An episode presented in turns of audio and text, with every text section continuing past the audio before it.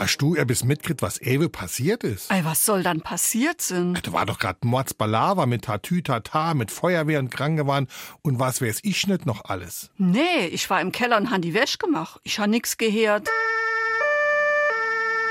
Da, a weil ich schon wieder. Das muss er bis Gräsere sind. Da kommt's nächste Martinshorn. SR3. Warum wir so reden.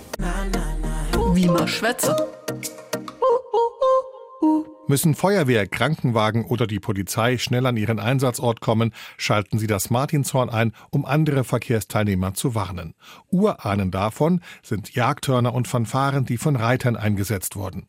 Man könnte nun vermuten, dass die Bezeichnung Martinshorn auf den heiligen Martin zurückgeht, sowie das Andreaskreuz seinen Namen vom heiligen Andreas hat, aber weit gefehlt.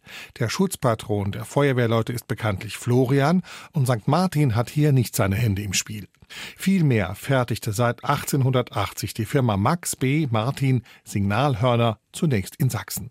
1932 entwickelten die Tontüftler zusammen mit Polizei und Feuerwehr ein sogenanntes Mehrtonhorn, das aber im Volksmund schnell nur noch Martinshorn genannt wurde, wegen der Herstellerfirma. Die gibt es übrigens heute noch, allerdings nicht mehr in Sachsen, sondern seit 1950 in Baden.